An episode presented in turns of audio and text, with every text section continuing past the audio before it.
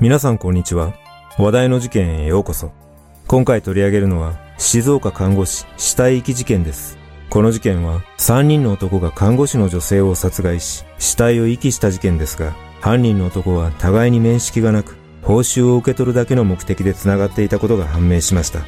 また、事件発覚後、首謀者の男が取った行動により、この事件の捜査は混迷を極め、事件の経緯を知ろうと、初公判の傍聴席には多くの人が足を運んでいます。この事件とは一体どのようなものだったのか。まずは事件概要からどうぞ。事件概要。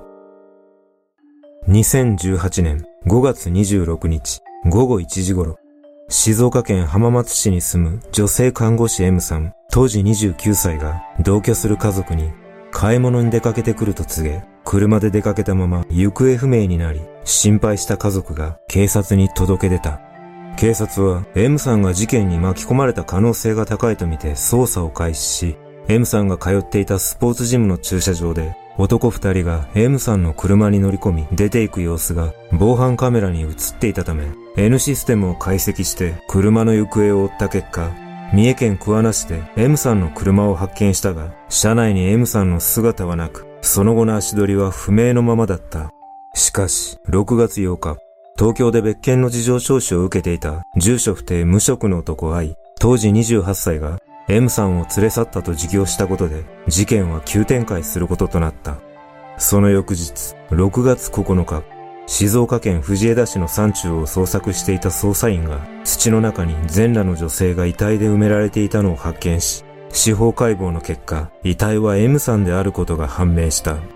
このことをきっかけに、6月11日、名古屋市に住む無職の男 S、当時42歳が警察に出頭し、M さんの監禁を自供したことで、警察は事件の主導役とみられる新潟県長岡市出身の男 A、当時39歳の存在を突き止め、行方を追っていた。しかし、逮捕状を請求した前日に A は自ら命を絶っていたため、事件の真相が見えないまま二人の裁判が始まり、その判決に世間の注目が集まった。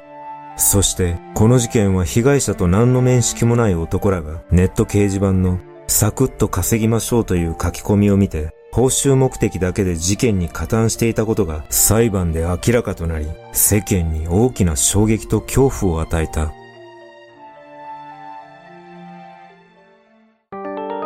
浅はかすぎる動機。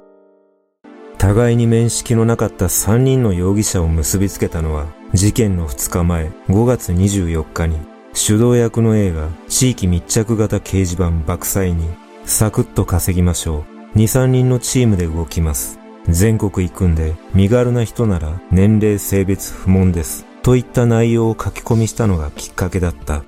その書き込みを見た住所不定無職の男愛は、当時風俗店で働いていたが、所持金が1500円しかなく、すぐに稼げる仕事を探していたため、A に連絡を取り、食事と寝床が用意され、5万円もらえるという条件に魅力を感じ、参加することにした。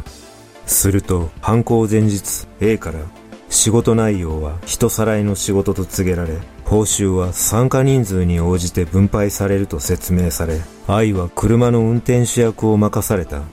一方、名古屋市に住む無職の男 S は、この頃、うつ病で塞ぎがちになっていたため、バイト感覚の軽い気持ちでやってみようと思い、連絡先として書き込まれていたメールアドレスに連絡を取った。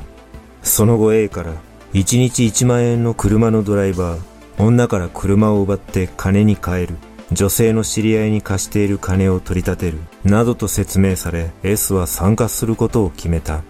さらにこの二人は、人身売買を10件やったら1件あたり100万円との説明も受けていたという。そして事件当日、まず A と I が横浜市内で落ち合い、新幹線で JR 浜松駅まで移動し、そこで S と合流すると、A から二人は変装用のカツラを渡され、浜松市内のスーパーの駐車場で犯行の予行演習を行い、同じく浜松市内にあるスポーツジムに移動し、そこで三人は強行に走った。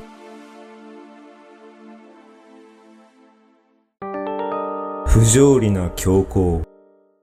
事件当日、被害者となった M さんは浜松市内の病院で午前中に仕事を終えて帰宅すると午後1時頃、同居する家族に買い物に出かけてくると伝え車で出かけ、その後浜松市内のスポーツジムに訪れた後、午後6時20分頃ジムを出た。その時、スポーツジムの駐車場にいた S は A から連れ去る相手の特徴などは聞いていなかったが、たまたまスポーツジムのエスカレーターを降りてきた M さんを見つけ、駐車場を歩く M さんの尾行を始めると、その S の動きに合わせて、I も M さんの尾行を始めた。そして、M さんが車の運転席に乗り込もうとした直後、I が運転席側から M さんを押し込みながら車に乗り込み、さらに助手席側からは S が乗り込むと、M さんの体を押さえ込んで動きを封じ、隙を見て I は M さんの車を発進させ、駐車場から逃走し、その後ろを A は車で追いかけた。M さんは助手席側のドアを開けるなどして抵抗し、助けて、殺さないで、などと繰り返し助けを求めていたが、その求めに応じることはなく、しばらくして主導役の A が車に乗り込んでくると、結束バンドで M さんの両手首を拘束するなどして車内で監禁を続けた。同日夜、S が一旦車を離れ、翌27日明け方に車に戻り合流すると、車内に愛の姿はなかったが、後部座席には A とその足元に横たわる M さんがいた。この時、なぜ愛がいなかったかについては、A から M さん殺害を指示されたことで怖くなり、車から降りて逃げ出したとされている。そして、再び車に乗り込んだ S は、運転手役として車を走らせたが、後部座席で A が M さんの首を絞めているのに気づいたため、S は車を止め、A の襟首を掴んで手を下ろさせたが、その時、すでに M さんの意識はなかったという。S は M さんに何度も声をかけたり、足を叩いたりもしたが、全く反応がなかったため、M さんが死亡したことを確信した。その後、S は A の指示により、藤枝市内のホームセンターでシャベルを購入し、人気のない山中に向かった後、ガードレール脇の土を掘って穴を作り、A と共に M さんの遺体を埋め、M さんの所持品は現場近くに捨てて、その場から逃走した。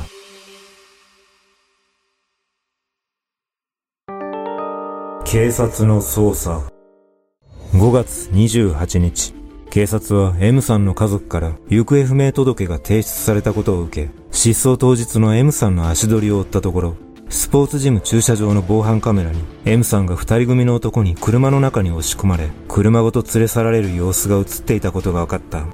さらに、M さんが連れ去られる直前、この二人組の男と別の男の三人が歩いている様子が、スポーツジムと同じ敷地内にあるパチンコ店の防犯カメラに映っていたことも分かった。その後の捜査で警察は、三重県桑名市のショッピングモール前の路上で M さんの車を発見したが、M さんの姿がなかったため、どこかで監禁されている可能性があるとみて、カーナビの走行記録の解析を進めた。そして、M さんの車の足取りが徐々に明らかになる中、6月8日夜、別件で事情聴取を受けていた愛が、M さんを連れ去ったと、M さんの拉致監禁を自供したため、取り調べを行ったところ、逮捕監禁の容疑は認めたものの、M さんの殺害については否認した。警察はカーナビの走行記録から藤枝市の山中を割り出し、その周辺を捜索した結果、6月9日午後6時頃、藤枝市の山中から女性の遺体が発見され、司法解剖によって遺体は M さんと判明したが、死因は死後約2週間が経過していたため確認できなかった。また、現場近くからは M さんのものとみられるメガネや化粧品などの所持品も複数見つかったが、携帯電話や財布などは発見されなかった。そして M さんの遺体が発見されたことを知った S は6月11日、愛知県中川署に出頭し、バレるのは時間の問題だと思ったと犯行を自供したため、逮捕監禁容疑で逮捕された。その後、I と S の二人は死体遺棄容疑と殺人容疑でも再逮捕されたが、殺人罪については証拠不十分で不起訴処分となった。警察は残された主導役とみられる A の逮捕状を取って行方を追ったが、その矢先、新潟市内のビジネスホテルで A は自ら命を絶ってしまった。このことで捜査関係者は最大の証拠隠滅をされたと口惜しさをにじませ、殺人罪で裁かれる被告がいないまま、愛と S の裁判が始まり、事件の真相がどこまで明らかにされるのかに注目が集まった。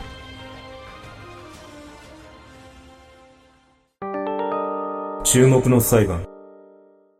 愛の判決。2018年11月9日、静岡地裁浜松支部で営利目的略取と逮捕監禁の罪に問われた愛の初公判が開かれ、愛は間違いないですと起訴内容を認めた上で、A が連絡を取っていた依頼主とされる別の人物がいたことを語り、さらにもう一人の存在を示唆したが、A の死亡によってその存在が明かされることはなかった。2018年12月20日、愛の判決公判が開かれ、裁判長は報酬目的で運転手役を引き受けた動機に酌量の余地はないと指摘し、さらに無差別的な犯行で悪質とし、M さんが負った肉体的、精神的苦痛は重大とした。一方で、量刑については、同じような事件からすると、検察側の求刑は重く、自ら犯行を打ち明け、反省の態度を示しているとして、懲役7年の求刑に対し、懲役4年の実刑判決を言い渡した。こうして先に決心した愛の後半では、M さんが死亡した経緯やなぜ狙われたのかなどが語られることはなく、S の後半で真相が語られるかに注目が集まった。S の判決。2019年2月15日、静岡地裁浜松支部で営利目的略取や死体遺棄など4つの罪に問われた S の判決公判が開かれ、休刑懲役10年に対して懲役7年の実刑判決が言い渡された。この裁判では S が M さんを選定したのかが争点となっていたが、判決では S の選定による無差別的な犯行と認定され、M さんが死亡した経緯については、おおむね検察側の主張を認める内容だった。しかし、この裁判でも結局、M さんが狙われた理由や死亡の経緯は明らかになることはなく、殺人罪で裁かれる被告もいないまま、この事件は幕を閉じた。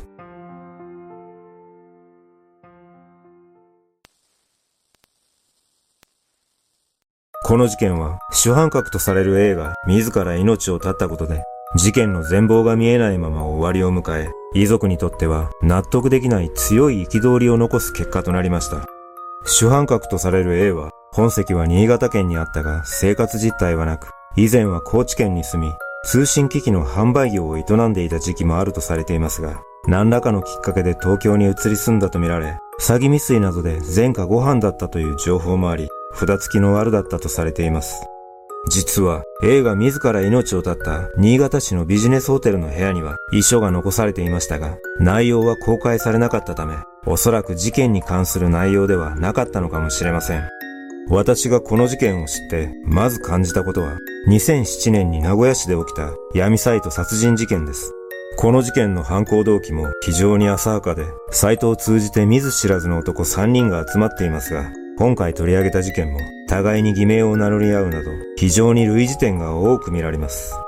ただ、やはり今回の事件で納得できないことは逮捕された二人の判決が軽いということです。この事件は A が殺害したことになっていますが、死人に口なしという部分は否定できず、二人の供述を全て信じることができないため、真相が明かされることなく、殺人罪だの立件ができなかったことは非常に残念だと感じます。闇サイト殺人事件では、二人に死刑判決が出ていることを考えると、今回の判決はいたたまれない思いに駆られます。皆さんはこの事件をどのように感じたでしょうか